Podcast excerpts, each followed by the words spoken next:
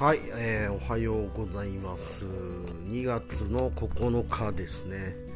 えー、9時25分。えー、実はこの5日間ぐらいかな。あのー、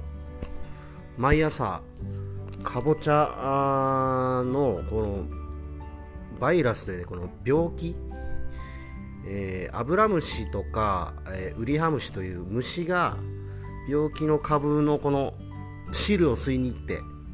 でまた違う株に飛んで吸うとそいつに病気がうつるみたいな現象があのかぼちゃよくあるんですよ。でその病株がですね非常に出始めてきたので、えー、たくさん出るようになってきたので毎朝あ抜くようにしてました。で5日前からかな多分ずっと抜いてきたんですけど5日前が57本、えー、で69本。102本。28本。16本という感じで。まああの病気の株が減ればですねアブラムシ自体がいること自体にそんなに、えーと、それで害が及ぶということはあんまないんですけど病気の株があるとどんどんどんどん広まっていっちゃうんですね。だからこうやって、えーと、気をつけて毎日抜いていると、えー、まあ、その広がりを抑えられる、まあ、ちょっとなんかコロナとかとも似てますよね。うん。なので、えー、だんだんうんと減ってきたという話をちょっとしたかったんですけども。でやっぱりね難しいですね農業は。うん。まあ、当たり前なんですけどでかぼちゃで言うとそうだな、えっと、本当はですねあの今年やりたかった作業があるんですよ。でそれはですね、えっと、去年もその今回こうバイラスが広まっている畑で、えー、かなりバイラスにやられていてですね。で、まあ、それを防ぐためとか、まあ、減らすための手立てとして一つやりたいことがあったんですけど、まあ、それがえー、まあ、ずっとね悪天候が続いていたので準備ができなかったというのがあるんですよね。まあ言い訳だと思うんですけど、うん。だけどまあ一つそういうことがあって、うん、去年の学びを生かせなかったなという今年の学びに今なっているんですがとはいえあのやっぱ去年の学びも大きくてですねえー、っとまあ、例えばですね今年去年は僕あの病気の株をえー、っとなんだ抜くのはいいんだけど手に持って畑の中歩いてたんですね。はい。抜いたやつを普通にこう何個も持って畑を歩いていたと。で実はこれがすごい良くなかったということに後で気づいたんですが、えどういうことかというと病気の株を抜くじゃないですか。でその病気の株についていたアブラムシがまた畑の違うところに落ちることによってまたそこから病気が広がっていくという状況がまあ去年はそういうふうに去年なってたんですよね。でそれは、えーと、袋に入れて畑の外に持ち出すというふうに、えー、変えました。でまあ人から教わってそうやってやるもんだということで教わって変えました。今年はそれを変えた。であとは その去年本当畑の脇にねあの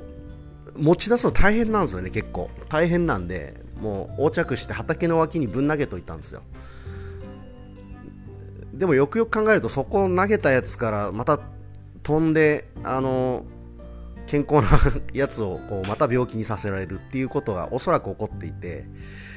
でそれも去年気づいた時に全部回収したんですけど、まあ後の祭りですよねおそらくそれもかなり影響あったんじゃないかなと思いますけどその捨てた辺りのところに近い列とかは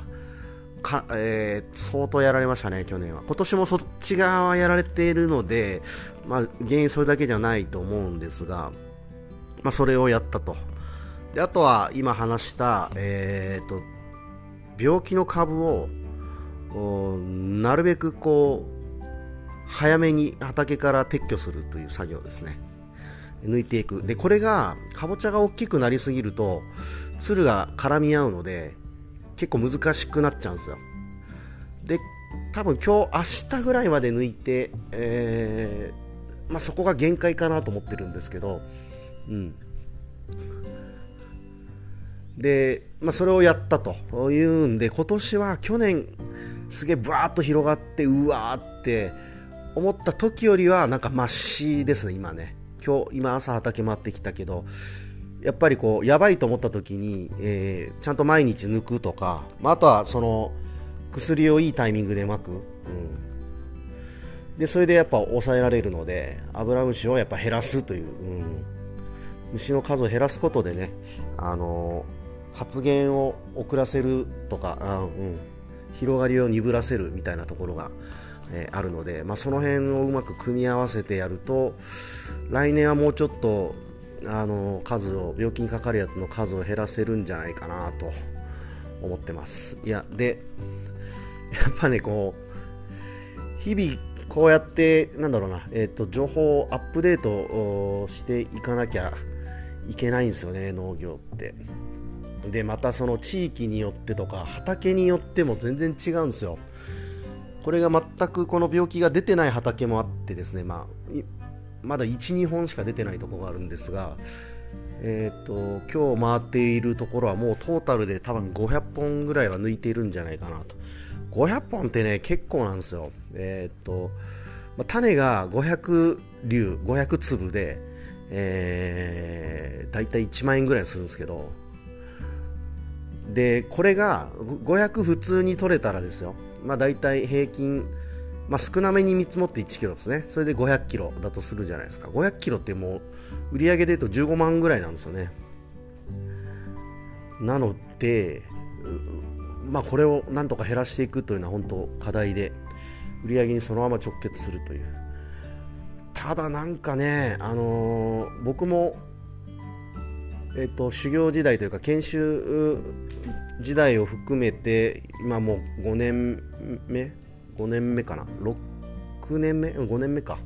でかぼちゃ自体は3作目になるんですけどあ3年目って言った方がいいかな、うん、で初年度はねもう全然出なかったんですよねバイラスが。でめちゃめちゃ豊作で、まあ、ビギナーズラックってやつだと思うんですけど相当良かったんですよ。単収みたいなものが。一旦という面積あたりの収穫量、うん。で2年目に去年ね 去年だいぶやられて撃沈して、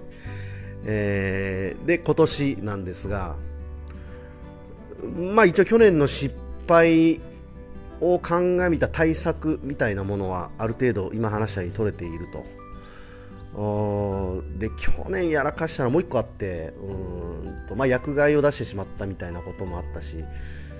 うんあとはその肥料を液肥という液体の肥料を使うんですけど、まあ、それをちょっと流すタイミングを間違えて、えーとまあ、花をね飛ばすって言うんですけど花を殺しちゃうんですね。あのせっかく受粉したあ、えーと、つぼみというか、まあうん、雌花をね殺してしまうことがあるんですよ。その子孫を残すというモードに入りかけた時に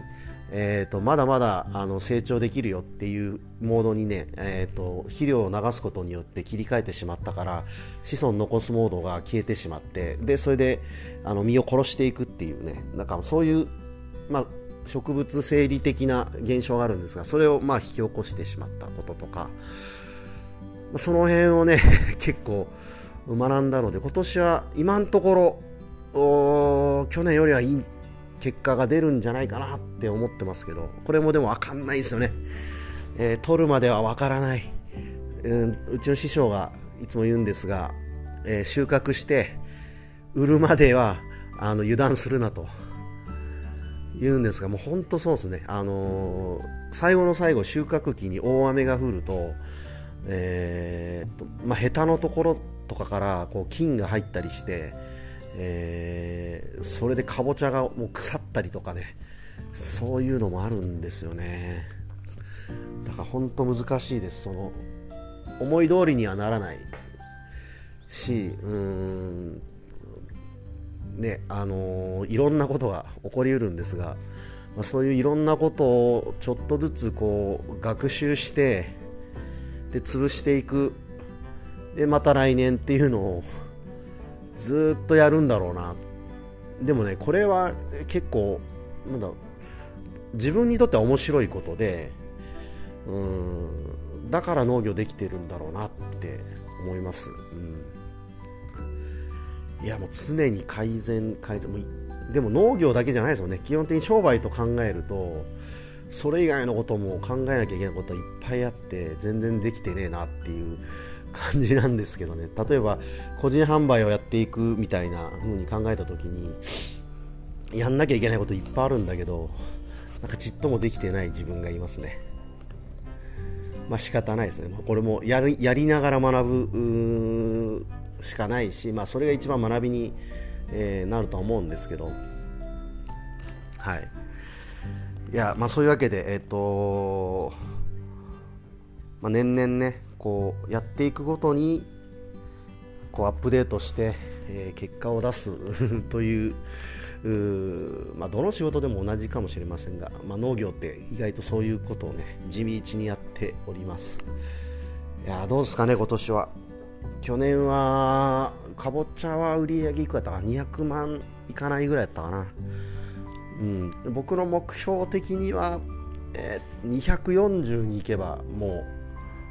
大成功なんですけど今んとこちょっとむずいなという感じですかね。はい。まあでもできる限りの結果を出して、えー、そのままパインにつなげたいなと。返さなければいけないお金もたくさんあるので、うん、やっぱりしっかり稼いでねえー、やりたいことをやるために稼いで、えー、まあ、で実際仕事もね、えー、どんどん楽しんでやっていきたいななんて、まあ、そんなことを思っております。今日なんかちょっと雨がちですね久しぶりに、えー、かぼちゃは本当腰が腰にくる作業が多いので、うん体に気をつけながらあちょっとね適化という作業やっていきたいと思います。ということで今日も聞いてくれてありがとうございました。